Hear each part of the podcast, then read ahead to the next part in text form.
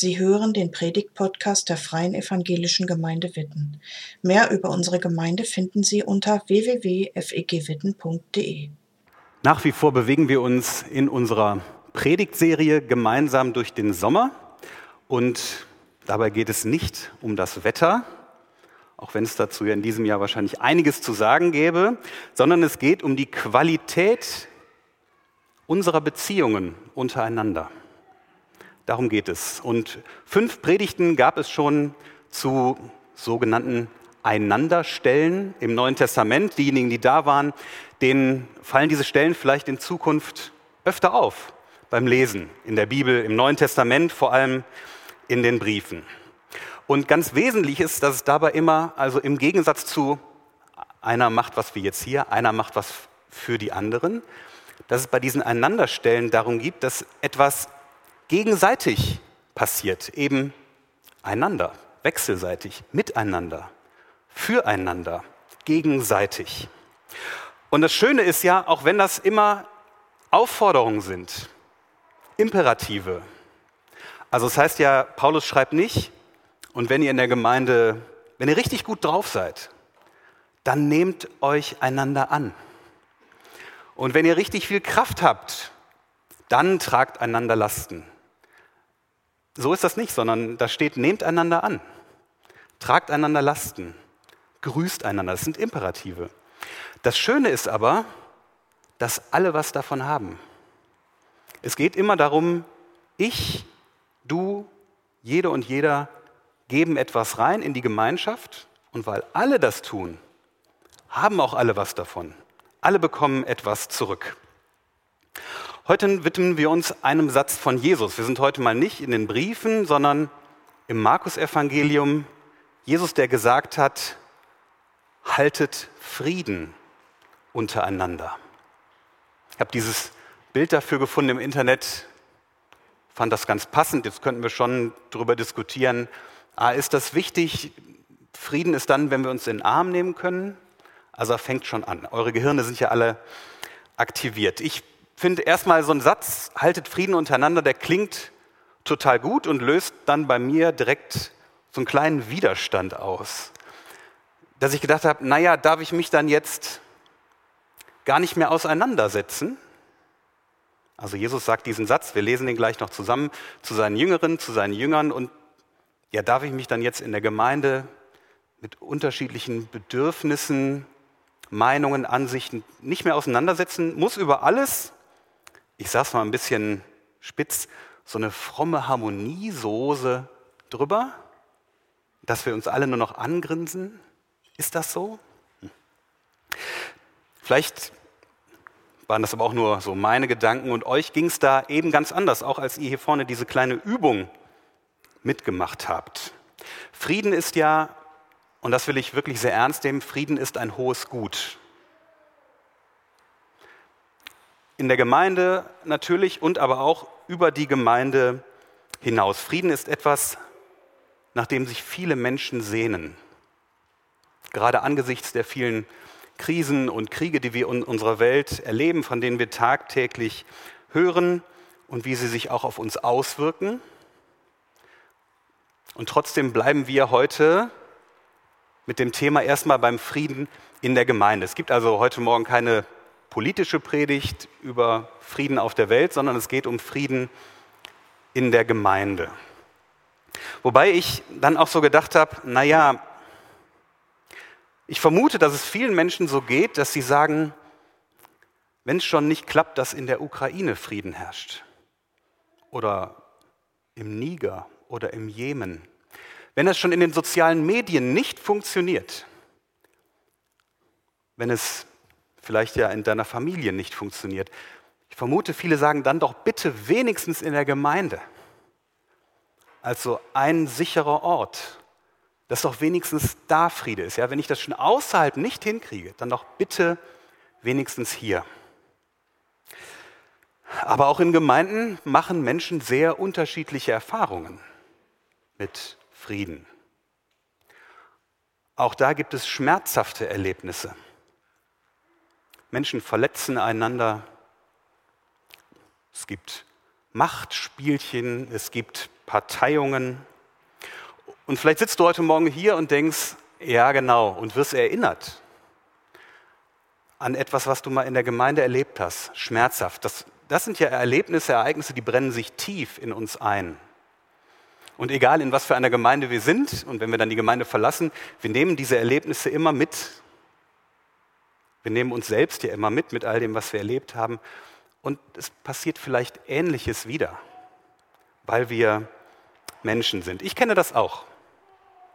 Ich habe da auch so meine Erfahrungen und später werde ich euch noch etwas Persönliches von mir dazu erzählen. Es scheint ja wichtig zu sein, dass Jesus seinen Jüngern damals diesen Satz gesagt hat. Das wird er ja nicht gesagt haben, einfach nur so, sondern das wird ja einen Grund gehabt haben. Und wir schauen jetzt mal miteinander hin in einen kleinen Abschnitt aus dem Markus-Evangelium, den ihr hier oben mitlesen könnt, aus Markus 9. Jesus sagt, denn jeder bekommt durch Feuer des Leidens etwas von der Kraft des Salzes. Salz ist etwas Gutes. Aber wenn das Salz seine Kraft verliert, wie kann man es wieder salzig machen? Bewahrt also die Kraft des Salzes in euch. Haltet Frieden untereinander. Ja, ganz am Ende haben wir den kleinen Einandersatz, um den es heute Morgen geht. Und was da vorkommt, ich schaue in interessante Gesichtsausdrücke, gibt irgendwie Rätsel auf, ja? Und ihr kommt vielleicht nicht so ganz mit und ihr seid nicht die Ersten, denen es so geht, denn durch die Jahrhunderte hindurch sind diese Dinge, die Jesus hier sagt, durchaus rätselhaft. Es ist nicht ganz eindeutig, was Jesus meint und in, überall, wo ich nachgelesen habe, fand ich ähnliche Aussagen. Und trotzdem schauen wir mal hin. Ich finde, die Basisbibel hat das hier schon, so wie ich es verstanden habe, ganz treffend übersetzt. Aber es ist ja schon eine interessante Frage, was hat das Salz mit Frieden zu tun? Wie passt das zusammen? Wie gehört das zusammen? Aber wir schauen hin und gucken der Reihe nach. Jesus hat wahrscheinlich, wenn er das mit dem Feuer sagt, die reinigende Wirkung von Feuer im Blick. Ja, manche von euch wissen das, wenn, wenn Metalle von Unreinheiten beseitigt werden sollen und das durch große Hitze geschieht, durch Feuer zum Beispiel, dann spricht man von der läuternden Wirkung des Feuers. Also wahrscheinlich hat Jesus die reinigende Wirkung des Feuers im Blick und auch beim Salz hat er wahrscheinlich die reinigende Funktion im Blick. Was könnte mit diesem ersten Satz gemeint sein? Denn jeder bekommt durch Feuer des Leidens etwas von der Kraft des Salzes. Es könnte gemeint sein, dass Jesus sagt, Menschen, die Jesus nachfolgen, die an ihn glauben und die deswegen, weil sie an Jesus glauben, leiden, weil sie zum Beispiel verfolgt werden, weil sie verspottet werden, weil sie ausgelacht werden dafür, dass sie an Jesus glauben, dass die dadurch im Glauben gestärkt werden. Ich vermute, Jesus hat das damit gemeint. Vielleicht habt ihr auch schon mal über zum Beispiel die Organisation Open Doors von verfolgten Christen gehört. Ich finde das immer wieder interessant zu lesen, wie Christen zum Beispiel aus China oder aus Nordkorea, aus dem Iran, aus Afghanistan, wie die von ihrem Glauben berichten die verfolgt werden, die manchmal mit dem Tod bedroht werden. Und diese Verfolgung sie aber nicht von Jesus wegbringt, sondern diese Verfolgung bringt sie eher zu Jesus hin. Ihr Glaube bricht nicht, sondern wird eher noch gestärkt. Wir in Deutschland können das schwer nachvollziehen, weil wir nicht in so einer Situation leben. Zumindest ja noch nicht. Also das könnte, könnte gemeint sein. Wenn mein Glaube angefochten wird, wenn ich leide um meines Glaubens willen, dann stärkt das meinen Glauben. Und dann ist es ein bisschen sonderbar, dass Jesus plötzlich sagt, Salz ist etwas Gutes. Also es scheint, macht den Eindruck, dass Jesus so einen Gedankensprung hat. Also wie so assoziativ. Salz, Eier. Und dann kommt jetzt mal noch was zu Salz. Und er sagt, Salz ist etwas Gutes und meint damit vermutlich, Salz ist etwas, das lebensnotwendig ist. Manche von euch, die sich ein bisschen auskennen, werden erinnert an eine Aussage von Jesus in der Bergpredigt in Matthäus 5, als Jesus zu seinen Jüngerinnen und Jüngern sagt, ihr seid das Salz der Erde. Ihr seid lebensnotwendig für diese Welt. Und das gilt auch für das Evangelium. Das Evangelium, die gute Nachricht, ist lebensnotwendig für unsere Welt. Das Evangelium, dass Gott in Jesus Christus Mensch geworden ist dass er Jesus am Kreuz gestorben ist, für dich, für mich und dass er auferstanden ist. Und er will, dass du zu ihm gehörst, dass du an ihn glaubst, dass du ihm dein Leben anvertraust. Das ist die gute Nachricht, das Evangelium. Und diese, ich sag mal, salzige Botschaft, die darf nicht an Kraft verlieren. Denn es ist ja spannend, wie Jesus diesen Zusammenhang herstellt zwischen der Kraft des Salzes und dem Frieden, den die Jüngerinnen und Jünger untereinander haben. Also offenbar ist es ja so, dass wie die Jünger von Jesus oder wir könnten sagen heute die Gemeinde oder wie wir in der Gemeinde miteinander umgehen, das hat Auswirkungen, das wirkt sich aus darauf, wie das Evangelium, wie diese Botschaft in die Welt hinein wirkt. An einer anderen Stelle im Johannesevangelium kann Jesus sagen, daran werden alle Menschen erkennen, dass ihr meine Jünger seid, weil ihr euch untereinander liebt.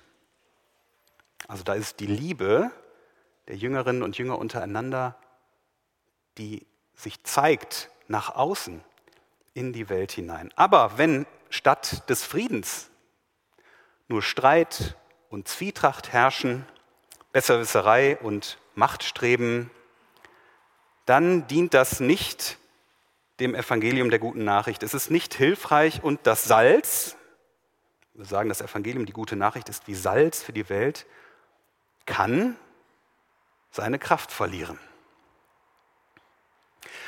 Übrigens ist das nicht nur eine einmalige Sache im Neuen Testament, dass Jesus hier vom Frieden spricht, sondern auch durch die Briefe von Paulus und anderen kommt diese Aufforderung immer wieder vor. Ich habe euch einige Beispiele aus dem Neuen Testament mitgebracht, die wir jetzt hier sehen können. Zum Beispiel Römer 12, Vers 18. Lebt mit allen Menschen in Frieden, soweit das möglich ist und es an euch liegt. Oder Römer 14, Vers 19.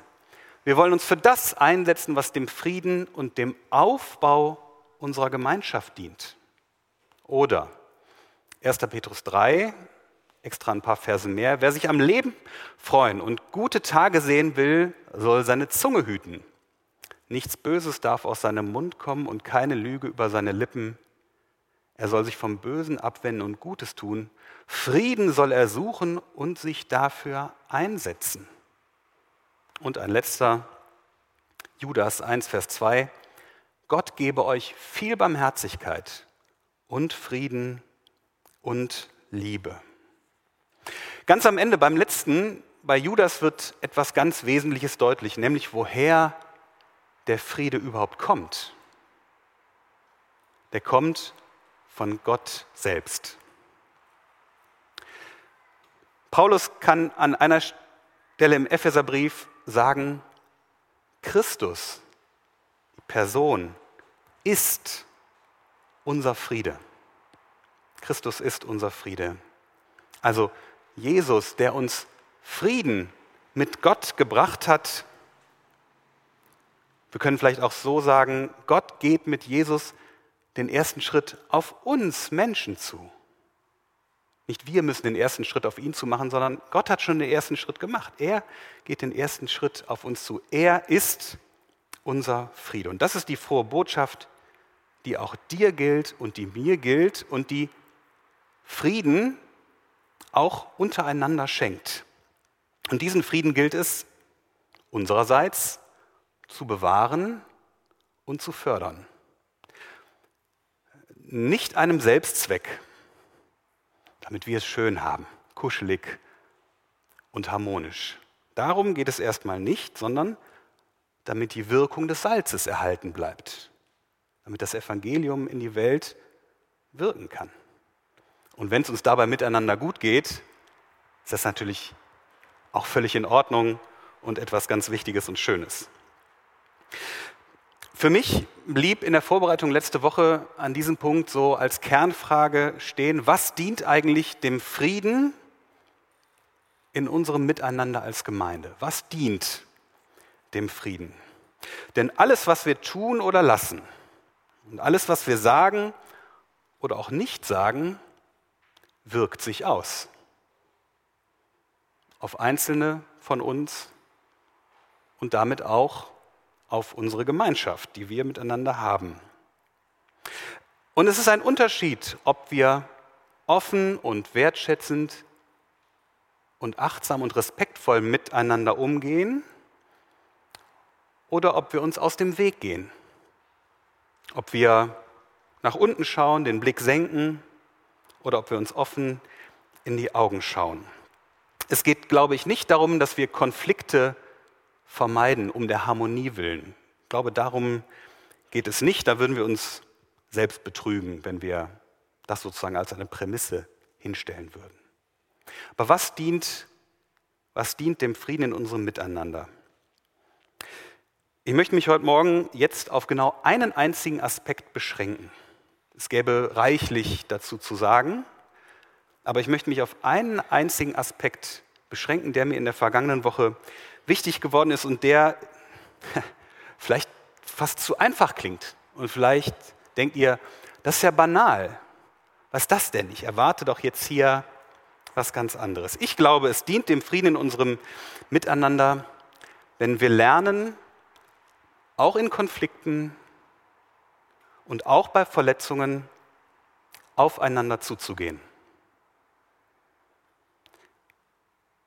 Ich glaube, es dient dem Frieden in unserem Miteinander, wenn wir lernen, auch in Konflikten und auch bei Verletzungen Schritte aufeinander zuzumachen. Na, das klingt einfach, ist es aber gar nicht. Aufeinander zugehen, statt sich gegenseitig aus dem Weg zu gehen. Sich gegenseitig aus dem Weg zu gehen, ist viel leichter, als aufeinander zuzugehen und sich vielleicht miteinander auseinanderzusetzen. Und das kostet uns viel mehr, aufeinander zuzugehen, ehrlich, liebevoll und wertschätzend. Und ich habe mir so überlegt, was ist es eigentlich bei mir, was es mir manchmal so schwer macht? Und weil ich da was entdeckt habe, vermute ich, das wird bei euch ganz ähnlich sein. Um aufeinander zuzugehen, muss mein persönlicher Stolz runter. Mein persönlicher Stolz, der ist ganz schön groß. Nein, wieso sollte ich jetzt auf jemand anders zugehen? Die hat doch, der hat doch hintenrum über mich. Ich muss nicht den ersten Schritt gehen. Das kenne ich von mir, das ist mein persönlicher Stolz. Ich möchte euch ein Beispiel erzählen aus meinem Leben. Ist ungefähr zehn Jahre her, also eigentlich 20 Jahre. Es ist so 20 Jahre her, vor Beginn meines Theologiestudiums. Da habe ich in meiner Heimatgemeinde in der Jugendgruppe mitgearbeitet. Wir hatten ein Ehepaar, was die Jugend geleitet hat und ich gehörte zum Team der Mitarbeitenden. Und ein Jahr vor Beginn meines Theologiestudiums gab es Konflikte im Team. Und wir wollten als Mitarbeitende die Leitung dieses Ehepaar, und ich sage das mal bewusst so drastisch, absägen. Und natürlich äh, hatten wir Gründe, weil es gab ja auch eben diese Konflikte. Es gab damals kaum offene Gespräche, wirklich offene Gespräche. Aber es gab viel hintenrum, auch von mir, wo Einzelne versuchten, Leute aus der Gemeindeleitung auf ihre Seite zu ziehen und die zu instrumentalisieren. Und es ist im Grunde genommen ist dieser Konflikt nicht geklärt worden. Ganz an der Oberfläche wurde dafür gesorgt, dass jetzt nicht mehr darüber geredet wird, aber geklärt worden ist eigentlich nichts. Und dann bin ich weggezogen nach Eversbach, fünf Jahre Theologiestudium. Und ich habe die Sache verdrängt und irgendwie auch vergessen. Und das war auch gar nicht so schwer, weil ich dieses betroffene Ehepaar ja gar nicht mehr gesehen habe oder höchst selten. Und es war auch klar, ich würde nicht in meine Heimatgemeinde zurückkehren. Also da würde es kaum Berührungspunkte geben. Ich habe das vergessen, Gott hat es nicht vergessen. Zehn Jahre später, da war ich schon Pastor in meiner ersten Stelle, war ich an einem Wochenende bei meinen Eltern zu Besuch. Ich hatte Urlaub und war zu Gast. Sonntags morgens das ist schön für einen Pastor, wenn man äh, einfach mal irgendwo im Gottesdienst sitzen kann und nichts machen muss. Und da saß ich da im Gottesdienst und erlebe, wie während der Predigt Gott zu mir sagt, Rico, du hast heute was zu klären. Geh auf XY, sage ich jetzt mal, dieses Ehepaar zu und bitte um Vergebung. Und mir hat sich der Magen umgedreht. Es gibt, es gibt ja so Momente, ich weiß nicht, ob ihr das kennt aus dem Gottesdienst, da hat man so den Eindruck, ich bin hier gerade gemeint. Und das ist das, wenn wir sagen, Gottes Wort trifft ja, mitten ins Herz. Für mich war klar, ich bin hier gemeint. Und dann kam das mit diesem Stolz. Und ich dachte, wieso soll ich denn jetzt den ersten Schritt machen? Die haben doch damals auch. Es hat aber nichts geholfen. Der Eindruck von Gott her blieb und er wurde eher noch stärker. Und ich habe dann nach dem Segen im Gottesdienst, dann wurde Amen gesagt, da habe ich wirklich meinen ganzen Mut zusammengenommen und bin ohne Umwege auf dieses Ehepaar zugegangen, die ja da waren, und habe gesagt, habt ihr mal einen Moment Zeit, ich muss mit euch reden. Die sagten, ja, okay, was denn?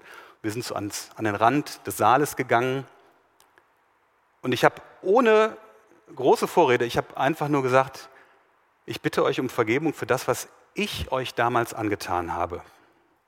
Und die beiden wussten sofort, worum es geht. Es musste gar nicht viel mehr dazu gesagt werden. Und die beiden fingen an zu weinen und haben gesagt, ja, ist okay, Rico.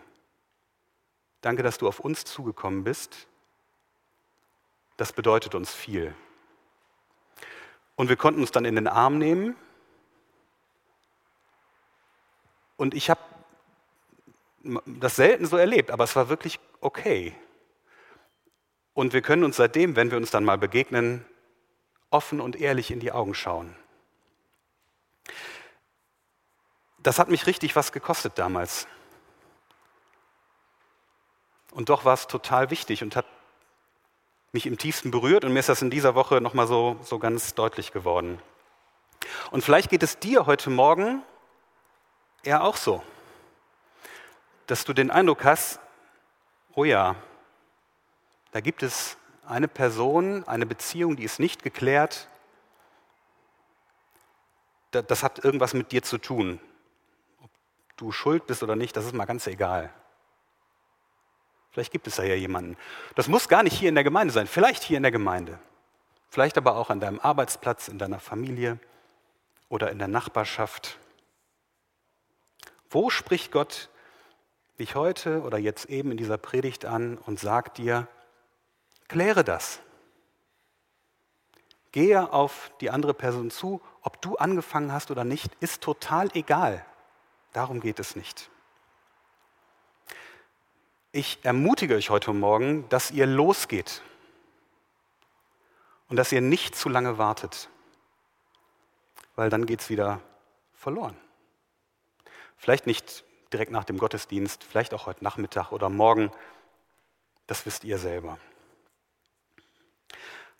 Und das ist wirklich schwer. Das ist schwer, so auf andere Menschen zuzugehen.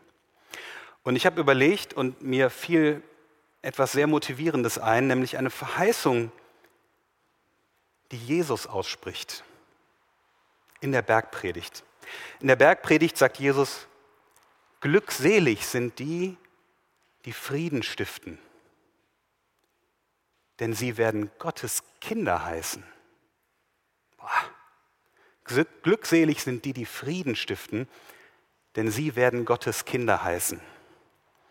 Also denjenigen, die erlebt haben, dass Jesus der Friede ist, dass er Frieden gebracht hat zwischen Gott und Mensch und die ihrerseits dann rausgehen und Frieden stiften, denen spricht Jesus das ewige Leben zu.